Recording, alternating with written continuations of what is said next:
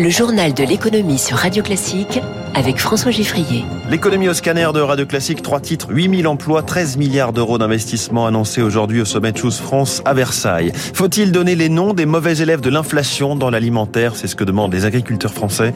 Et puis le spectre du plafond de la dette publique américaine, il ne reste que deux petites semaines. Radio C'est déjà la sixième, le sixième sommet du genre, toujours au château de Versailles, toujours pour faire rayonner la France. Choose France, inutile de traduire, d'autant que la formule s'adresse aux investisseurs étrangers. Disney, Pfizer, Nokia, ArcelorMittal ont déjà rendu leur copie. Et le montant total des annonces a été dévoilé par l'Elysée. Zoé Pallier. 13 milliards d'euros de promesses d'investissement, c'est un record depuis la première édition il y a 5 ans. Outre les 5 milliards dévoilés vendredi pour une méga usine taïwanaise de batteries à Dunkerque, les projets se bousculent dans les énergies décarbonées et les transports. La start-up italienne Nucleo va ainsi développer d'ici 2030 un petit réacteur nucléaire en France, coût estimé 3 milliards d'euros. Quant à Ikea, elle diversifie ses activités et veut investir 900 millions, notamment pour l'achat de parcs éoliens et solaires. D'autres entreprises européennes plus petites prévoient de construire des bus électriques ou de déployer des bornes de recharge ultra rapides. De grosses annonces sont aussi attendues en santé, entre les 500 millions d'euros promis par le groupe américain Pfizer et les 400 millions du britannique GSK qui veut moderniser ses trois sites de production de médicaments et de vaccins. Parmi tous ces projets, 40% concernent de petites villes avec à la clé, si tout s'aboutisse, 8000 emplois Zoé Pallier pour Radio Classique. Il y a aussi ce projet d'usine de production de panneaux solaires à Ambach, en Moselle, du groupe Holosolis. 700 millions d'euros d'investissement, 1700 emplois potentiels.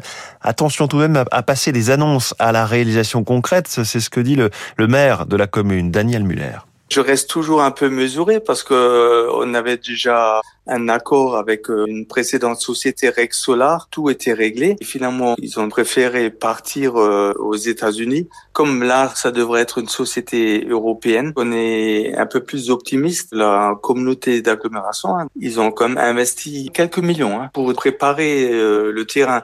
Il y aura plus de phases de travaux. La plateforme, elle est toute prête à l'emploi. En plus, on a deux projets de lotissement. Donc, si cette usine va s'implanter, il y aura de la place disponible pour des futures constructions ou acquéreurs de logements. Et il y a un important volet santé dans ces annonces au sommet de Choose France avec Pfizer, GSK, Roche, mais aussi des labos pharmaceutiques italiens qui investissent euh, chez nous. Pierrick Fay y revient dans son décryptage à 8h-5. Après Versailles, Emmanuel Macron sera ce soir devant les caméras du journal de TF1, interview à 20h, quelques heures après la publication d'un autre entretien dans le journal L'Opinion de ce matin. On retient plusieurs points clés en matière économique. D'abord la confirmation des baisses d'impôts à venir. On doit poursuivre une trajectoire de baisse de fiscalité sur nos classes moyennes, dit le président. Pourquoi? Parce que si on veut continuer d'embarquer le pays, nous avons encore besoin de redonner de la crédibilité au travail. Autre déclaration euh, que j'ai retenue, le président n'a pas digéré la dégradation de la note souveraine de la France par l'agence de notation Fitch. Fitch se trompe profondément dans son analyse euh, politique, déclare Emmanuel Macron. Aurais-je décidé de renoncer à la réforme des retraites, j'aurais compris ses craintes. Mais nous avons fait la démonstration qu'on savait voter beaucoup de textes de loi avec cette majorité, dit-il. Emmanuel Macron, qui est beaucoup interpellé ces temps-ci sur la question de l'inflation. À ce sujet, le nouveau patron de la FNSEA, Arnaud Rousseau, demande au gouvernement de faire du name and shame en bon français, donner les noms des profiteurs de l'inflation. C'est pas une bonne idée, euh, selon euh, Jean-Philippe André, patron de Haribo France et président de l'ANIA. C'est l'association de l'industrie agroalimentaire. Alors, je crois surtout qu'il faut pas en arriver là, parce que on ferait une mauvaise publicité à des gens qu'on a euh, érigés en héros pendant deux ans, pendant la Covid, en, demandant de fournir. Et la deuxième chose, on se rendra vite compte, mais je crois qu'on a une réunion euh, mercredi avec la ministre qui nous permettra de clarifier tout ceci. Il n'y a pas ni de profiteurs dans l'agroalimentaire, ce sont plutôt des sociétés qui sont, comme beaucoup, euh, simplement confrontées à une réalité des coûts, à une réalité des marchés. Et s'il y a des évolutions de cours de marché, et celles-ci viendront s'intégrer progressivement. Je rappelle qu'au moment où on se parle, on a 15% d'inflation alimentaire dans ce pays. Au même moment, en Belgique, elle est de 21, En Allemagne, elle est de plus de 20%. Donc, euh, s'il fallait faire du name il faudra en faire dans toute l'Europe. Donc, il faut surtout pas en arriver là. On en parle euh, depuis déjà plusieurs mois, cette crise de l'immobilier qui monte. Six fédérations du secteur sonnent euh, ce qu'elles appellent une alerte rouge. Fédération française du bâtiment, FNAIM, Fédération des promoteurs immobiliers. Elle publie aujourd'hui une lettre au président de la République, lui qui estimait il y a peu qu'on avait créé un paradis pour les investisseurs immobiliers. Déclaration qui, vient au pire moment, hein, d'après Henri Buzy-Cazot, président de l'Institut management des services immobiliers. Il faut s'inquiéter des tensions sociales attachées au logement. C'est le premier poste budgétaire des ménages. Sans logement, euh, impossible de trouver un travail, impossible de fonder une famille. 40% des ménages ne peuvent pas réaliser leur projet logement. Il faut ajouter que ce projet logement, il n'est pas luxueux. Hein, il est dicté par les événements de la vie, les naissances et les décès, un couple qui se forme ou euh, une séparation et la mobilité professionnelle. On ne transige pas avec tout ça. C'est donc une catastrophe sociale qu'on est en train de vivre. Il est évident que le risque, il est pas seulement économique avec des destructions d'emplois, mais c'est surtout un pays qui ne sera pas apaisé.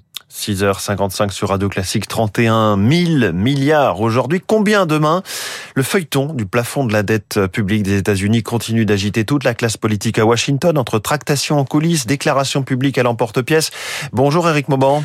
Bonjour François, bonjour à tous. On sait que ce plafond de la dette euh, devrait être atteint en juin, peut-être dès le premier jour du mois. C'est donc euh, maintenant dans deux semaines. Voilà, c'est un classique aux États-Unis. À chaque fois que le plafond de la dette doit être renégocié, eh bien, démocrates et républicains se livrent un bras de fer pour parvenir à un accord. Sans accord, eh bien, l'État ne pourrait plus payer ses fonctionnaires et sera contraint de fermer des services administratifs. Hier, le gouvernement Biden tout en se voulant optimiste, hein, a prévenu que le pays entrerait alors en récession avec à la clé des millions d'emplois supprimés. Dans le camp opposé, les républicains veulent profiter de cette situation pour obtenir des coupes massives dans le budget et limiter les crédits d'impôt jugés excessifs, ce que refuse Joe Biden. Des négociations vont donc avoir lieu cette semaine pour tenter de trouver un terrain d'entente. Les considérations politiques devraient l'emporter jusqu'au dernier moment. La seule issue est de négocier, quitte à suspendre le plafond de la dette le temps de parler budget. Républicains et démocrates qui ont perdu la confiance des Américains entendent bien montrer leurs muscles en vue de l'élection présidentielle de l'an prochain. Eric Mauban pour Radio Classique. On continue de suivre heure par heure l'élection présidentielle en Turquie. Un second tour se profile. Parmi les défis économiques du moment, la reconstruction des zones dévastées par le séisme qui a frappé la Turquie en février.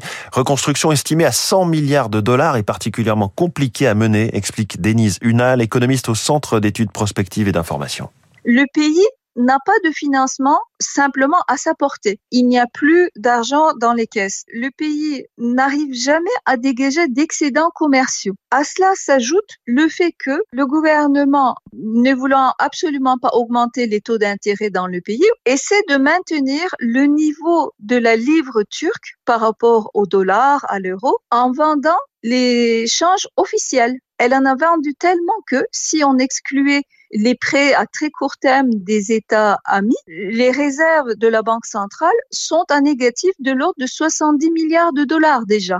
Un mot des marchés financiers avec le Nikkei en ce moment au Japon qui progresse de 0,64%. L'euro vaut 1,0861 et le pétrole, le baril de Brent est à 73 dollars. Vous écoutez Radio Classique, 6h57.